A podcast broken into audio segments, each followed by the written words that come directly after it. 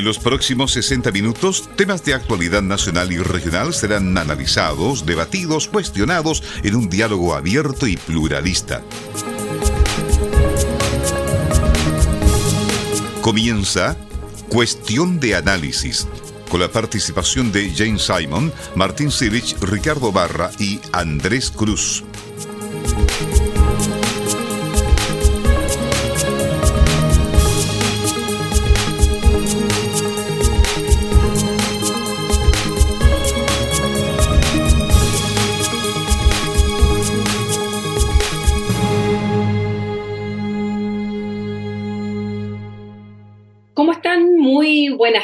Tardes. Estamos en un nuevo capítulo de Cuestión de Análisis, ya partiendo el 2023.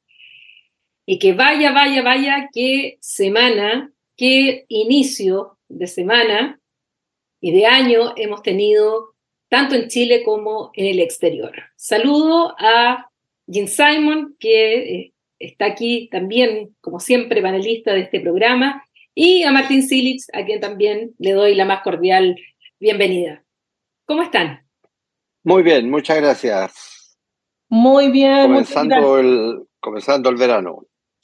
Bueno, veamos un poco de los, los temas, los temas que tenemos, porque no solamente ha hecho calor, sino que ha estado bastante hot el ambiente eh, a nivel político, en el ámbito internacional, eh, varios temas muy preocupantes.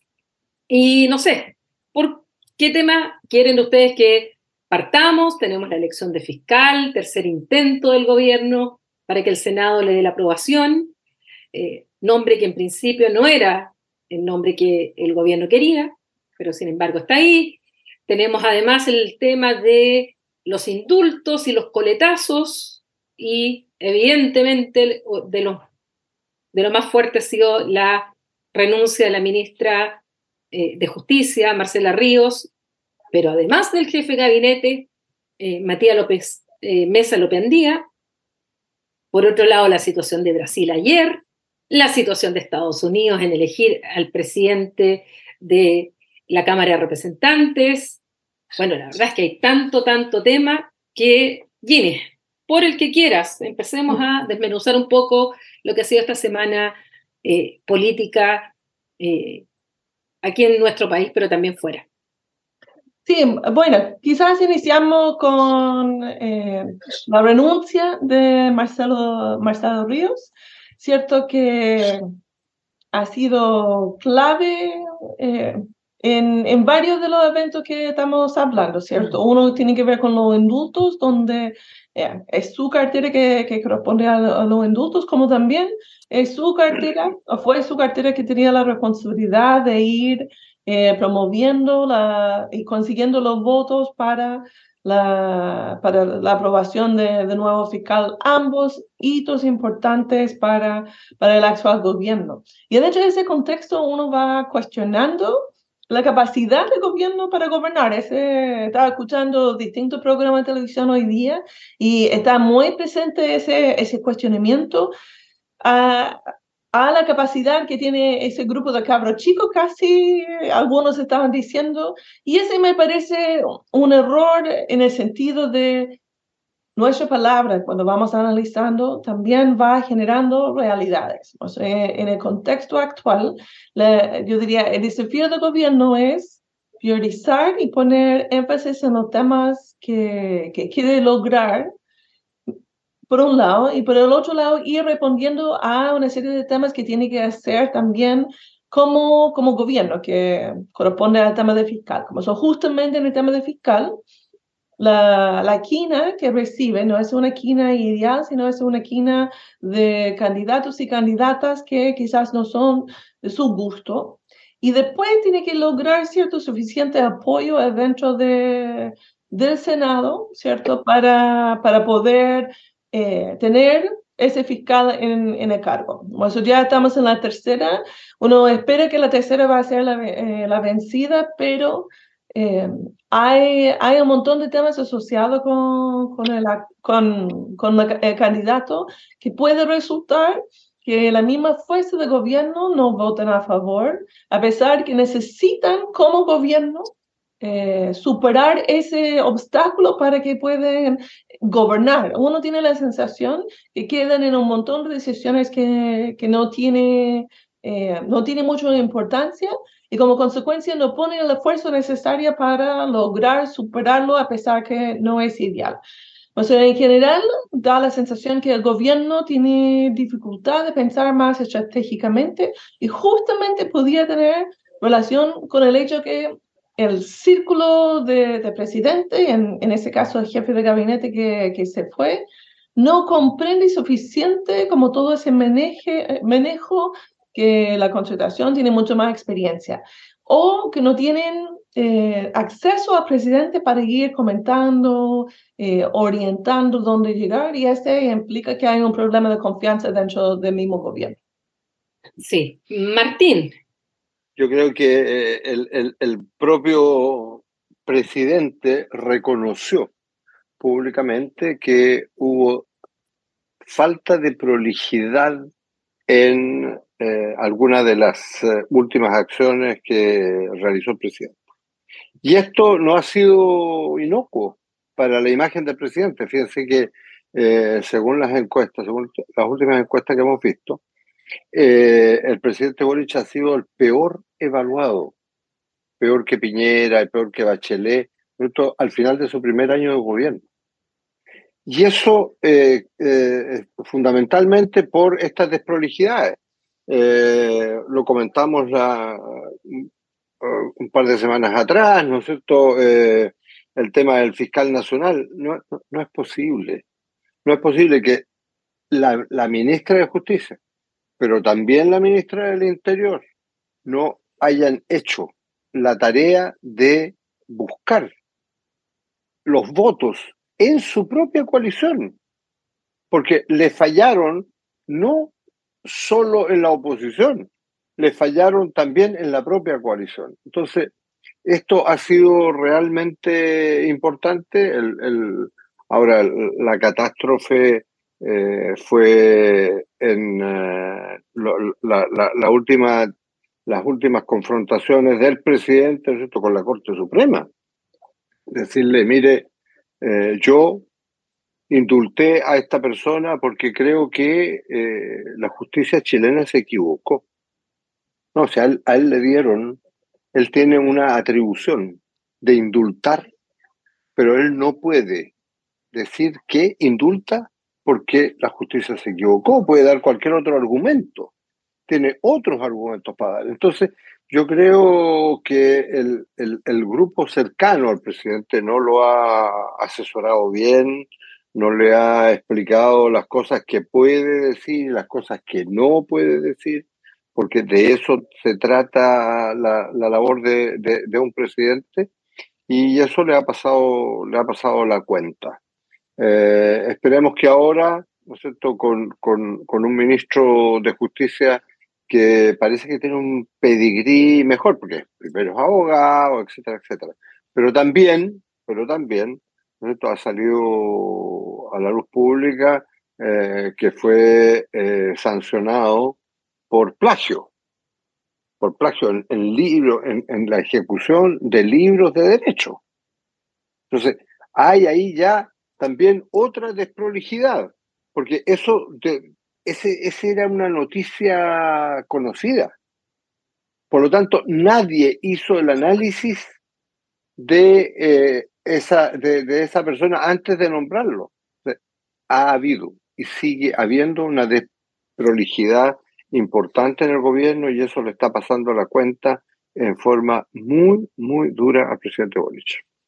Sí, en ese sentido, Ricardo, eh, damos la bienvenida también a Ricardo Barra, que se suma a nuestro análisis, a nuestra cuestión de análisis. Eh, por un lado, está claro em, el presidente Boric con estas declaraciones que señala Martín. Eh, muy poco apropiado fundar una decisión como es el haber otorgado la libertad a Jorge Mateluna y ni siquiera en un error eh, fue más grave lo que dijo, porque no dijo que se habían equivocado.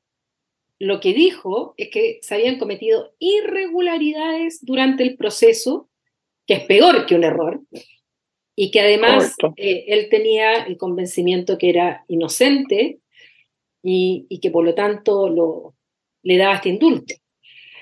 Ahora el tema se, se, complica más todavía y hoy día les digo que se complica más con las declaraciones de la vocera Camila Vallejo, que hoy de la mañana fue consultada sobre este tema, y, eh, y se le preguntan por qué hay decretos que estaban 11, que eran los que están en la lista, están los decretos, que ahora se conocen, pero además está la, eh, dos decretos posteriores a estos primeros, en lo que se otorga la libertad a dos más. Y esto parece que nos revela que se equivocaron en los nombres efectivamente y que se indultaron a dos personas que no iban a ser indultados. Y sale en la prensa el prontuario de uno de ellos, en especial Luis Castillo, que no, no se corresponde con aquella declaración del presidente cuando dice no son delincuentes. Mm. Y cuando se le pregunta hoy día a la vocera, la vocera dice no hay ninguna ilegalidad, está todo correcto, pero que no hubo un filtro y que de haber sabido al presidente, la cosa habría sido distinta. Y ahí eh, eso lo acaba de decir. Dice que es irrevoca son irrevocables cuando le preguntan los periodistas si es irrevocable estos decretos. Él señala que no. Eh, y además una periodista le pregunta, bueno, pero ahora el presidente, eh, ¿qué opinan de la declaración de la Corte Suprema? dice, nosotros estamos de acuerdo con lo que dice la Corte Suprema, absolutamente. Le dicen, bueno, ¿y el presidente se mantiene en la posición de haberle dado a Mateluna la, eh, la libertad porque estima que es inocente y porque hubo irregularidades? Y ella finalmente se enoja con la periodista y le dice, ya le contesté y es cuarta vez que le contesté. La verdad es que no había contestado. ¿Cuál es tu análisis, Ricardo, ante estos últimos acontecimientos que pasaron el día de mañana? Eh, estamos en un escenario súper complejo, diría yo. Eh, está crispado el ambiente y yo creo que la palabra clave aquí es, bueno, es la semana pasada, desde el anuncio, fue una semana para el olvido para el gobierno. O sea, es para mejor tapemos esto, hagamos una, una cosa. Ya salió salió la ministra de Justicia. Eh, yo creo que sí, una palabra clave aquí es la desprolijidad. Yo creo que Martín en ese sentido tiene toda la razón. Es decir, aquí ha faltado una serie de filtros, una serie de análisis un poquito más, más detallado en, anunciar, digamos, este tipo de situaciones. Lamentablemente eh, se dieron este, este, este, este, tipo de casos, ¿no es cierto? Y que en general, cuando uno mira hacia atrás, ¿no? Eh, es primera vez que empieza a haber tanto revuelo con la cuestión del, de los indultos, porque eh, en los gobiernos anteriores nunca había sido un tema tan profundo de análisis político, digamos. ¿ah? y eso es una realidad también. Pues, no, no había sido, y justamente yo creo que es atribuible a estos errores, a estas menciones inapropiadas, el utilizo, la utilización de conceptos que son inadecuados, que generan conflictos entre los poderes del Estado que a mí me parecen lamentables. O sea, yo creo que no hay otra palabra para definir esto que desprolijidad, descuido, eh, y que lamentablemente nos tienen en un escenario bien complejo eh, de, un juicio bastante crítico al gobierno. Eh, yo no sé si Martín ya comentó las encuestas, pero ya estamos en una caída libre, digamos, en términos del, apoyo o de la, popularidad que el presidente sostiene hoy día. Y esto en un escenario de mucha confrontación, de mucha discusión, está la discusión por el fiscal nacional, etcétera, digamos, y que nos tiene en un escenario de parálisis que a mí me parece muy negativo para el país, porque el país necesita respuestas mucho más contundentes al escenario de seguridad. O sea, ya hoy día todos sabemos que ese es un tema súper potente que emergió, lo reconoció la vocera en su intervención en una entrevista el fin de semana también. No, este es un tema que para ellos es una prioridad ¿no? Y que, bueno, este tema de los indultos genera un ruido que yo creo que fue innecesario. Si hubiese sido tomada la decisión con mucha mayor prolijidad, un poco más de análisis, y quizás no tan al, el último día del año, digamos, ¿no? Porque recordemos que esto se hizo el 30, ¿no? Em, pensando, porque quizás también aprovechando un poco el ánimo del país, que estábamos todos despidiendo el año, etcétera.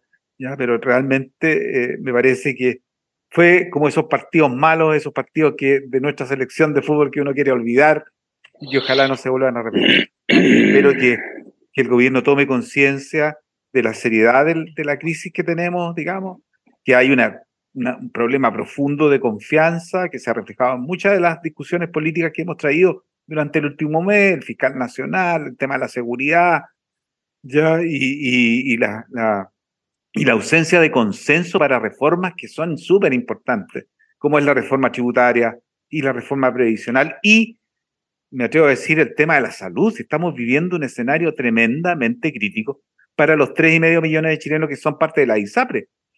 ¿ya?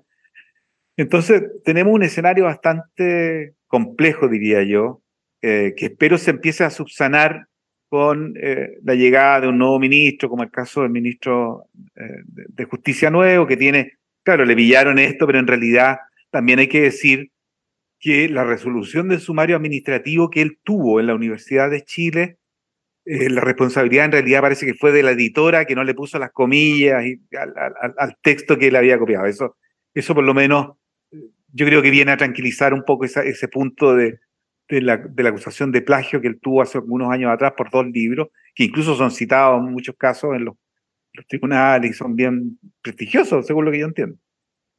De manera que estamos en un escenario bien complejo, ojalá que... Yo, yo siento que en los momentos estos críticos es donde se prueba la política, digamos, ¿no? Ahora vamos a ir viendo, ¿no? Cómo, cómo eh, vamos a ir saliendo de este, de este escenario complejo. Recuerden ustedes que todavía tenemos la discusión de la constituyente y la, discusión constitucional que se está realizando en el, en el Parlamento y que requiere de una u otra forma del acuerdo de la mayoría, porque si no, esto no va a tener un buen puerto al final. Entonces, estamos en un periodo complejo, difícil, pero que espero yo que el gobierno pueda retomar un poco el rumbo, el, el presidente tener claridad, digamos, de cómo ir construyendo un equipo político, un equipo de apoyo, de asesores que le dé la mayor confianza posible. ¿ya? Porque yo creo que ahí, como decía la intervención de, Martínez, hay un problema bastante complejo ¿no? En, el equipo de asesores que tiene, que parece no tener un peso específico como el que hubo históricamente en gobiernos anteriores. Así que yo creo que estamos en una situación bastante lamentable, crítica, y que ojalá podamos encontrar una salida lo más lo más afín, digamos, a la cultura democrática que hemos sostenido hasta ahora. Sí, en ese sentido, la verdad es que em, normalmente los indultos se han dado a fin de año. ¿eh? Eh, las veces que se han dado indultos han sido a fin de año. Y em, en otras oportunidades no han estado exentos de polémica. Hay algunos que fueron muy polémicos. Pero la diferencia estuvo en la respuesta que dio el Ejecutivo a las polémicas. O sea, nunca se cayó en el grave error que cometió Boric de fundamentar en que él estimaba que era inocente una persona en irregularidades y pasar por sobre lo que la justicia determinó. Eh, ahí es donde eh, sencillamente dinamitó una decisión que ya venía eh, complicada, porque también el escenario en el cual se da eh, no están obligados a dar indulto en primer lugar, por mucho que él diga que haya estado en el programa. En el programa de gobierno, él establece que iba a dar indultos para aquellos que estaban detenidos por el estallido social. Y sin embargo, cuando uno ve a las personas, y eso es lo que están reconociendo ahora, que, que se les dio este indulto, no están vinculados con el estallido social, no eran gente que estaba protestando y la detuvieron. O sea, directamente eran personas por un lado, que tenían un prontuario enorme, eh, con acusaciones hasta de intento de homicidio a un PDI, hasta personas que estaban saqueando, robando y tenían eh, otras condenas anteriores. Em, segundo, eh, lo que quisiera llamar la atención también aquí, bueno, yo conozco a Luis Cordero, es un especialista y yo celebré mucho y me gustó mucho cuando me enteré que él era el, eh, el elegido como el designado como ministro de Justicia. Eh, tiene gran prestigio. Ahora, esto de los sumarios, efectivamente, a veces yo, eh, todos nosotros somos académicos, sabemos que a veces puede ocurrir que el editor o algún ayudante no puso las comillas y a veces uno también en la, en la locura, puede ocurrir, pero la sanción está. La sanción de sumario está. Y eso se ve feo. O sea, pese a todo lo que tal vez después Luis ha probado eh, como profesional, académico, y ha estado en muchas comisiones y tiene un gran manejo, bueno, lamentablemente esa mancha está y, por supuesto la derecha la, utilizó, eh, como al revés también la habría utilizado la oposición. Solo pensemos que en el caso de Alemania, por ejemplo, la, la ministra de Educación renunció justamente cuando le pillaran un plagio cuando ella había hecho su tesis en la universidad, 20 años después. Entonces, estos son temas, sí, también, también había, fueron dos ministros que en el caso, están muteados, Martín. Em, por lo tanto, bueno, insisto, era no era el mejor momento. Eh, pensemos en que ya en Concepción aquí tenemos eh, el día de ayer, lamentablemente, un asalto en una COPEC en Michimalonco, o sea, con, con, pistola, eh, lo que ocurrió en el portal La Dehesa, o sea, se están repitiendo una y otra vez en distintas partes estos asaltos que obviamente la ciudadanía ponen en primer lugar a la violencia como su prioridad. Era muy mal momento para indultar. Y eso debieron haberlo calibrado. Y más encima, la gestión de crisis es muy mala. Y es ahí donde se tiene que reforzar el gobierno, porque necesita alguien que juegue de bombero y que el fusible no sea el presidente, porque el presidente se expuso. Hay que poner como cinco o seis fusibles antes de que llegue el incendio al presidente. Y eso no lo hicieron. Ahora, ¿será impulsión de él? ¿Será que funcionaron mal los fusibles? Bueno, yo creo que hay un poco de todo. Eh, no sé, algo breve, Ginny, tenemos una pausa ahora Sí, solamente para comentar, yo, yo comparto, eh, se requiere manejar la crisis. Yo creo que día que le falta anticipar la crisis, porque También. En, el tema del indulto da la sensación que, eh, eh, a mí me llama mucho la atención, porque en general el presidente Boric es súper mateo cuando él se prepara.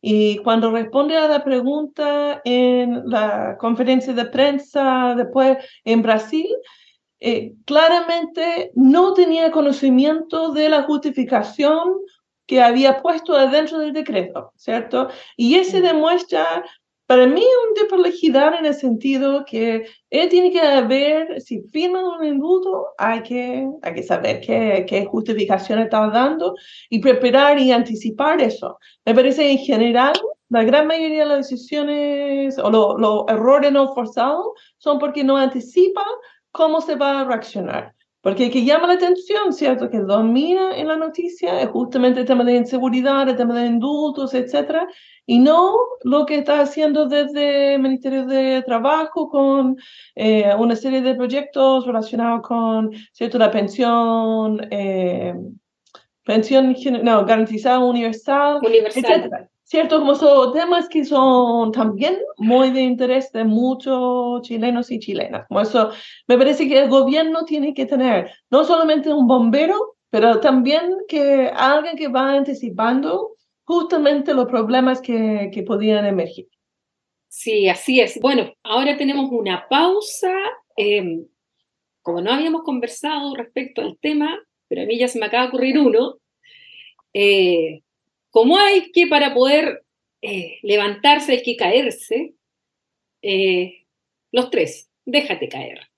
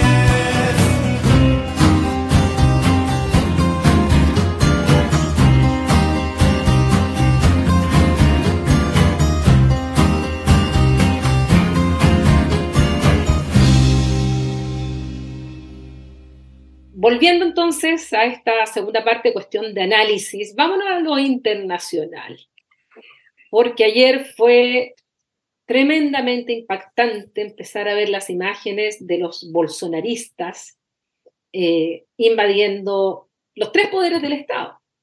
O sea, no solamente el Congreso, el Parlamento, sino que también el Palacio Presidencial de Panalto y además la Corte Suprema. Imágenes que obviamente nos hizo recordar el 6 de enero del 2021 con el asalto al Capitolio, con una gran diferencia, que en el caso del asalto al Capitolio, Trump todavía era presidente. En cambio, en Brasil, Bolsonaro se fue, no entregó el poder, se fue a Estados Unidos y ya no es presidente. Ahora se está pidiendo incluso la extradición de este para que vaya a responder sobre todas las irregularidades y todos los delitos que podría haber cometido en Brasil. Ginny, ¿qué, semejanzas, qué diferencias tú ves en relación a lo que ocurrió con Trump, a todo ese ambiente que se armó con Trump, previo al asalto al Capitolio? Y por otro lado, bueno, todo lo previo de Jair Bolsonaro, sus ideas muy cercanas a Trump, y con lo que vimos ayer, en el cual eh, obviamente complica este inicio a eh, Lula da Silva para comenzar su gobierno. Sí, mira, y, pasó un día domingo, como eso en general, todo el mundo está pensando en otra cosa. yo en un momento miro y eh, no, no puede ser verdad de que eh, de, de, verdad fue como chocante. Pero como bien dice, ¿cierto? Eh, a lo menos Trump no era presidente y Bolsonaro tampoco. rápidamente distintas autoridades respondieron al tema a mí me llamó mucho la atención la demora de presidente Lula de, comentar la situación, porque uno esperaba, ¿cierto?, una respuesta. Eh, si ustedes recuerdan el tema de, del 6 de enero en Estados Unidos, fue Trump presidente y él demoró, demoró, demoró para responder. En el caso de Brasil, de verdad no entendí por qué el presidente demoró bastante tiempo para, para poder generar una respuesta, ¿cierto? Em, eh, yo no, no tengo respuesta por qué podía haber demorado, pero ese también podía indicar como los mismos problemas que existen dentro del gobierno.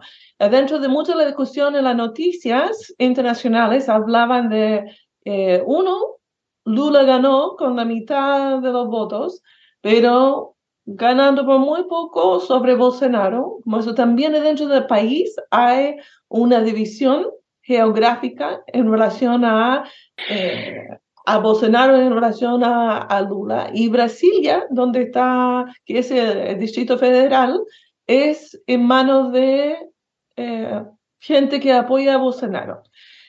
Menos mal no se apoyó, no, no apoyó la, la fuerza militar, la fuerza armada a, a, lo que estaba pasando, pero las imágenes era, era muy grave y eh, no sé, considerando lo que pasa en Estados Unidos en relación a Trump, que no ha pasado nada desde ese momento, uno pregunta si va a pasar, si, eh, va a pasar algo en relación a, lo, que, lo que pasa ahora en Brasil, considerando el contexto político que, que existe en Brasil. Yo encuentro que Lula... perdón, una pregunta. ¿Sí? Sí, una pregunta. ¿No crees tú que Lula lo que hizo es eh, tener la certeza de que las Fuerzas Armadas no fueran a apoyar una especie de golpe? Es que podía ser, y por Porque eso. ¿sí? Podría ser. Mm.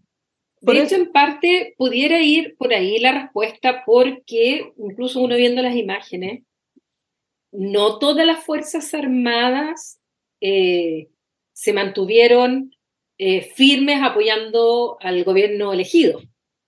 Eh, hay algunas que fueron, y las imágenes estaban ahí, fueron lo mismo que pasó en el Capitolio, como que dejaron pasar, mm. algunos filmaban, o sea, hay una parte, no sé si del ejército o de los policías, que en el fondo estaban apoyando a los golpistas. Eh, yo vi imágenes de eh, autos de policía con la bandera de Brasil apoyando a los bolsonaristas.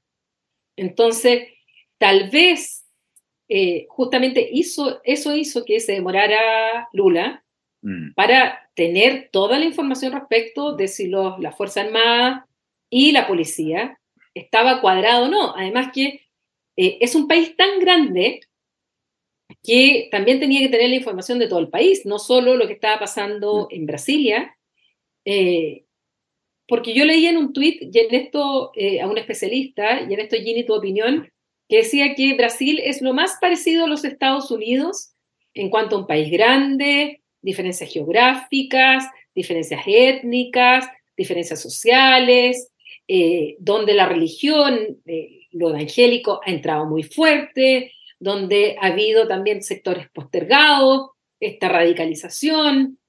Entonces, decía, es lo más parecido a los Estados Unidos. Y donde llegó un Trump, en el fondo, que vino a agitar las aguas y encontró lugar donde agitar las aguas. Sí, yo, yo, comparto, ese, rápidamente Martín, yo comparto esa visión entre Brasil y Estados Unidos y yo agregaría también eh, en relación a Steve Bannon, que es una de las personas, yo creo, como más estratégico que, ir que va armando y que hicieron en Estados Unidos para movilizar a las personas y enfocaron principalmente a personas de de Fuerza Armada o ex Fuerza Armada, policía, carabineros y ex policía y carabineros, planteando la idea de defender la democracia. Eh, ¿Cierto? Eso yo imagino también está presente allá. Ahora, eso es sumamente grave porque si hay algo que sabemos, especialmente en el contexto de América Latina, Chile, Brasil, ¿cierto? Argentina, es la necesidad que haya fuerzas militares que son profesionales, ¿cierto? Y no interviene eh, en la política. Como eso es algo positivo, si demoró, pero a lo menos en general la Fuerza Armada no apoyó oficialmente, no, no, no logró hacer un, golpe militar. Como eso, eso sí eh, es muy importante. Y podría explicar esa diferencia eh, pensando en, en Brasil, porque querían hacerlo no cuando Bolsonaro estaba como autoridad, sino como Lula, porque podía ser más como un golpe militar democrático, de cierta manera, más estilo Chávez.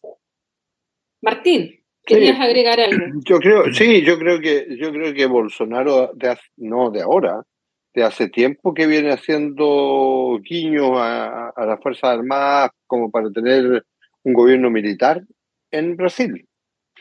Eh, ahora, es evidente que Bolsonaro debe estar pensando la cantidad de años que le va a tocar eh, estar en la cárcel si realmente Lula logra demostrar el prácticamente genocidio que realizó, eh, y especialmente en las, en, las zonas más de, la Amazonía con la pandemia.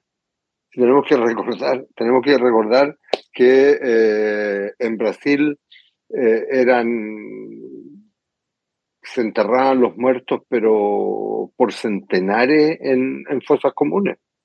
Entonces, eh, realmente lo que pasó en Brasil eh, con, con, con, Bolsonaro, desde el punto de vista eh, médico, desde el punto de vista sanitario, con la pandemia, es horroroso y ahí la culpa, hay una culpa grandísima, ¿no es cierto?, de el, del presidente. Y por otro lado también eh, yo creo que son muchas las organizaciones internacionales que estarían disponibles como para demostrar lo que fue eh, la masacre amazónica desde el punto de vista ambiental. Mm. Recordemos toda la, la, la, pelea de, de, Bolsonaro con Trump, perdón, con, con, con el presidente, con Macron, el presidente de, de Francia, por ese mismo tema porque él lo que estaba haciendo era apoyando a los empresarios, los latifundistas que quemaran, ¿no es cierto?, la, Amazonía para eh, emprender otro tipo de acciones allí. Entonces, es evidente, para mí, a mí no me cabe la menor duda que el viaje de, eh, Bolsonaro a Estados Unidos fue la huida, la huida de Bolsonaro a Estados Unidos para que no lo tomaran preso en Brasil y no lo metieran preso. ¿ah? Eso fue. Y desde afuera, lo más probable es que haya tratado de eh, generar con, sus seguidores, en los que hay un grupo de, fanáticos de ultraderecha gigantesco, ¿no es cierto?, eh, generar las condiciones para que hubiese un golpe de Estado. Y eh, a uno le queda una cierta tranquilidad, por, por ahora por lo menos, ¿no es cierto?, que Brasil en ese sentido se ha, ha conservado la democracia y que las Fuerzas Armadas no han estado eh, tras la, la, esta azonada, entre comillas, golpista de, Bolsonaro. Bueno, les cuento que mirando aquí las informaciones, las últimas informaciones, aparece que Bolsonaro ha sido internado en un hospital de Estados Unidos. Bueno, sí, oh. porque va a ser, va a ser ahí un, como una London escenario, Clinic. Claro. Como la London Clinic. Exactamente. Exactamente. Exactamente. Esto confirma, Oye, pero, lo que estaba diciendo. Sí. Bueno, eh, yo lo que leí un poco ahí, también, igual que Ginny y usted, ¿no es cierto? Me sorprendió ayer la noticia, decir, ¿qué está pasando? Digamos, tan, tan, hace pocos días asumido el gobierno, ¿no? Lula no estaba en Brasil, ya estaba en, en Sao Paulo, ¿ya? Y lo pilló ahí, digamos, este, este, este, este, esta situación que bueno, da cuenta un poco del escenario político que, que se empieza a, que empieza a emerger en, en, a nivel global, pero en particular también en América Latina, estos gobiernos polarizados, ¿no? estas elecciones difíciles que tienen a Perú sumido en una crisis profunda, digamos, con, con la nueva presidenta también asumida hace poco, ¿no? reemplazando a Castillo, y que tiene un escenario bastante complejo de, de, de, de caos y orden, que yo creo que es un poco el escenario que se quiere empezar a generar en Brasil. Yo no sé cuál ha sido la respuesta. Efectivamente, las Fuerzas Armadas se restaron de este evento, pero no han dicho que en el futuro no lo puedan hacer o no lo hagan. ¿ya? Se genera un escenario de incertidumbre muy fuerte. Y, bueno, ese escenario de incertidumbre puede ser perfectamente aprovechado por las fuerzas más de, de, de, conservadoras o ultraconservadoras de, Brasil, que son fuerzas poderosas ¿ah? y que están también eh, eh, vinculadas con, muy cercanamente con un importante sector de la Fuerza Armada y por eso cuando escuchaba a, a Paulina decir que eh, ya se había visto algunos síntomas ahí ya de, de policías o, o, elementos de la Fuerza Armada, a mí no me extraña porque en el fondo tienen una conexión ahí natural por el liderazgo de Bolsonaro, por su pertenencia también a, a, a la Fuerza Armada y por su tremendo rol de liderazgo. Él quiso como zafarse un poco de, de, de, de zafar responsabilidades, digamos, digamos, no, esto, fue una cosa que se organizó, pero a mí me temo, me temo, digamos, que algo, alguna gran responsabilidad debe tener él desde Estados Unidos, ¿no? Para ir generando esta sensación o este escenario que le ponga las cosas mucho más difíciles a Lula que como las que se aparentaron, digamos, hace una semana cuando asumió el, el, el poder, digamos. Entonces yo creo que estamos en una situación de mucha polarización que yo creo que vamos a tener que ver de qué forma la vamos la vamos resolviendo, digamos, y atacando, porque eh, por lo menos a mí, no sé si Paulina cortará conmigo o no, pero la, la, respuesta ahora de la comunidad internacional, aparte de los apoyos y que vamos a llamar a esto, esto en realidad son bastante tibias, no son respuestas que uno puede considerar fuertes, una, una, una decisión ya, eh, digamos, a, a, fondo con, la, con la, la, conservación de la democracia, ¿no? Se ve, a mí me pareció la respuesta internacional en general, de mucha preocupación, por cierto, pero bastante tibiona, o sea, haciendo, bueno, eh, veamos qué es lo que pasa. ¿Ah? Es que están medio narrados internacionalmente, o sea, primero a mí me llamó la atención eh, que inmediatamente salieron muchos, muchos jefes de Estado y Gobierno a manifestar, eh, a manifestarse en contra de lo que estaba ocurriendo. Mm. El, el Estado que se demoró en reaccionar fue Estados Unidos. Uno esperaba la reacción de Estados Unidos, eh, pero la reacción de Estados Unidos finalmente fue en conjunto con Canadá y con México. Eh, y eso ya eh, habla, habla bien. en el caso de Chile, nuestra canciller dice que está tratando que se realice una reunión en la OEA y además en la CELAC. Eh, más no pueden hacer los estados, o sea, mm. ¿qué más podrían hacer? Mm. Sí podrían llevar al Consejo de Seguridad, pero yo creo que lo primero era cómo se resolvía interiormente. Eh, y eso no ha pasado a mayores hoy. Distinto sería si hubiese habido un golpe. O sea, si hay un golpe ya la reacción tiene que ser distinta. O sea, mm. se rompen relaciones diplomática y una serie de cosas, pero no, no era el caso. Eh, pero sí creo también que esto está muy, muy frágil. O sea, están... ¿No crees tú, Paulina, no crees tú que, que la situación frágil va a estar también en Argentina prontamente? Sí. Creo Porque que... Argentina va prácticamente en el mismo camino, con una presidenta que está sometida a proceso, que está sometida a proceso, que hay claras eh, indicios que ha sido una corrupta y que se defiende pero como gato de espalda, ¿no diciendo que esto es una persecución política en contra de ella. Y eso yo creo que va a, generar un, un, un, caos más o menos grande en nuestros vecinos.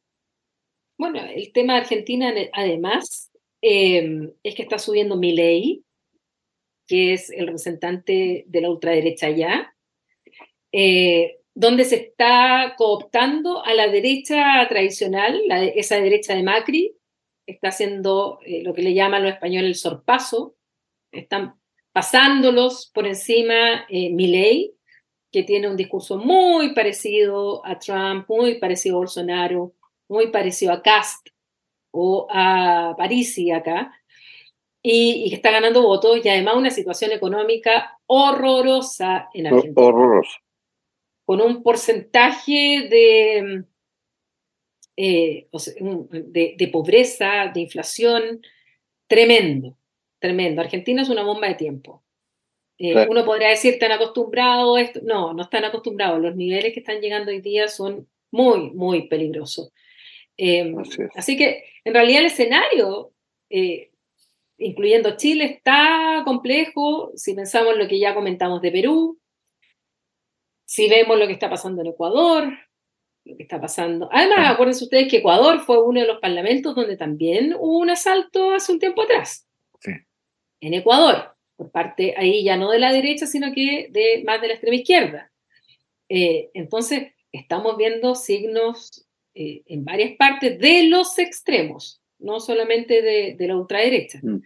Eh, nada, son los tiempos que nos ha tocado vivir eh, y ahí es donde uno espera un mayor, eh, una mejor, un mejor manejo de crisis en el gobierno chileno porque en varios indicadores estamos bastante mejor que los vecinos. Y eso hay que, hay que justamente, es parte de, de, lo que nos puede dar la solidez para que no caigamos en escenarios como los que estamos viendo en otros países. Pero ahí viene la madurez política que mm tanto se echa en falta no solamente en el gobierno, sino también en la oposición. Eh, y ahí vamos a ver cómo, cómo, salimos de esto. Hoy día vamos a saber qué va a pasar con el fiscal, el nombramiento, porque ese va a ser una gran prueba de fuego, porque tercera vez que echen abajo, abajo un candidato, ya la verdad es que no sé cómo ya se va a poder elegir un, fiscal. Sí, pues eso se ve difícil. ¿Qué, ¿Qué, alternativa queda ahí? No, buscar otro personaje. Legalmente hay que seguir llenando la esquina y vamos repitiendo el proceso y vamos repitiendo. Eh, una de las alternativas que haya propuesto el gobierno es que se hiciera todo de nuevo, no llenar la esquina, sino que hacer toda la elección de nuevo, pero la Corte Suprema le dijo que no, porque esto está arreglado, así que tendrían que seguir, pero esto es un desgaste pues, y, seguimos sin Ministerio Público eh, con jefe. Y en una situación de seguridad, imagínate, pues como tú comentabas, tremendamente crítica. Así es. Bien, estamos ya en la hora. Algo, algunas ideas al cierre, Gini, Martín, Ricardo.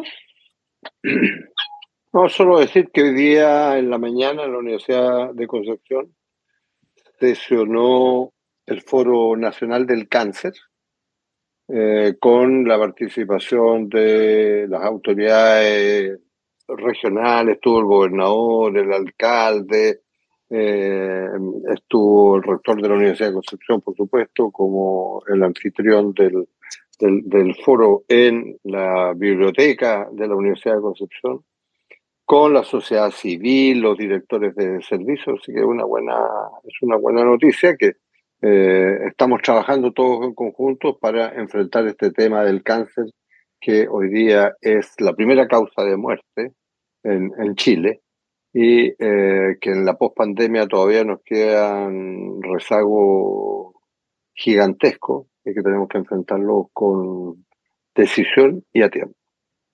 Gini, Sí, sí, yo quería comentar la escuela de verano, que yo imagino que ese se realiza dentro de la actividad de escuela de verano.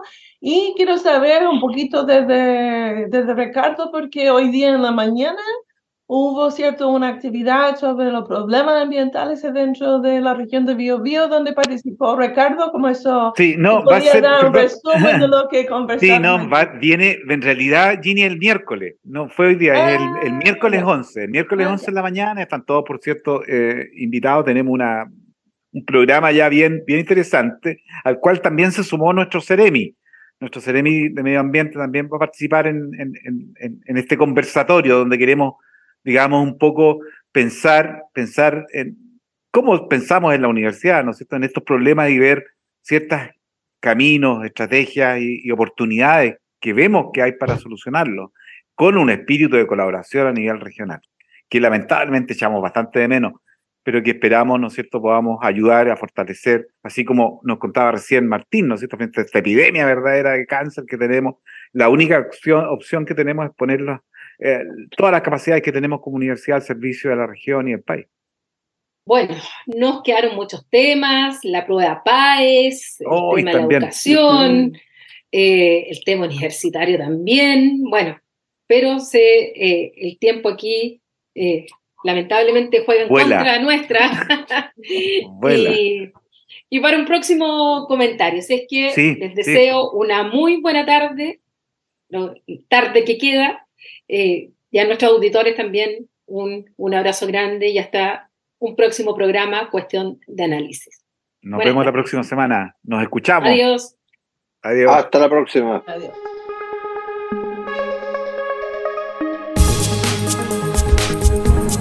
Fue Cuestión de Análisis, con la participación de James Simon, Martín Sirich, Ricardo Barra y Andrés Cruz.